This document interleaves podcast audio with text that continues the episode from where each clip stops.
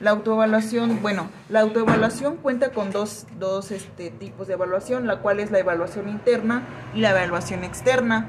La evaluación interna consiste en la evaluación de los de las competencias que el profesional de la educación en práctica en la institución educativa y en los procesos de aprendizaje y de formación de los estudiantes que contribuyen al cumplimiento de los objetivos educativos e institucionales que se aplicará en la institución que debe laborar el docente. En la evaluación externa, este proceso consiste en constalar y validar desde una perspectiva externa cómo se sitúa el programa evaluador respecto al modelo y evaluación tanto a través de un análisis documental como a través de una visita. Bueno, eh, también existe la supervisión y la renovación de autorización de entidades evaluadoras, los cuales también cuenta con dos tipos de evaluaciones, lo cual es el modelo de aseguramiento por la acreditación de las instituciones superiores, estándares y criterios de evaluación. Bueno, esto también se refiere a las características que permiten reconocer a una carrera o institución mediante la distancia relativa entre cómo prestan un servicio de enseñanza-aprendizaje y el óptimo pertenece a su naturaleza. Para esto es indispensable establecer indicadores del desempeño que son datos empíricos de naturaleza cualitativa y cuantitativa.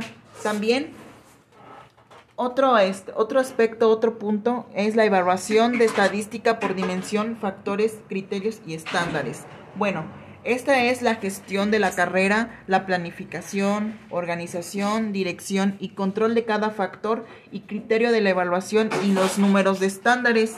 También existe otro apartado, lo cual se encuentra como la certificación de procesos institucionales desde la perspectiva de las normas de calidad.